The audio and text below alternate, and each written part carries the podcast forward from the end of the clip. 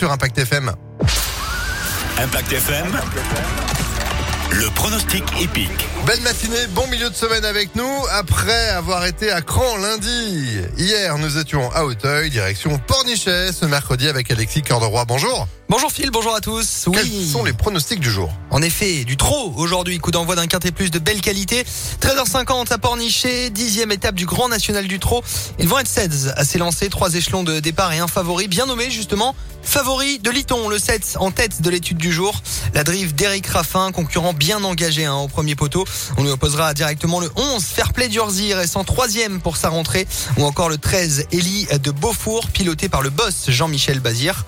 7, 11 et 13 pour le tiercé. Ou encore le 3, euh, Fly Speed, lui aussi au premier poteau. Cheval qui reste d'ailleurs sur quatre podiums consécutifs. Comme le 9, Euro du Chêne, bien connu dans ce genre de tournoi. 7, 11, 13, 3 et 9 pour ce quintet en Loire-Atlantique aujourd'hui.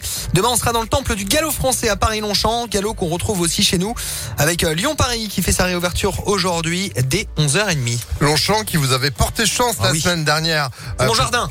oui, c'est un peu ça. Ah oui. oui. Bon bah écoutez, retour sur le précaré demain avec vous Alexis. En attendant, vous retrouvez ces pronostics sur impactfm.fr.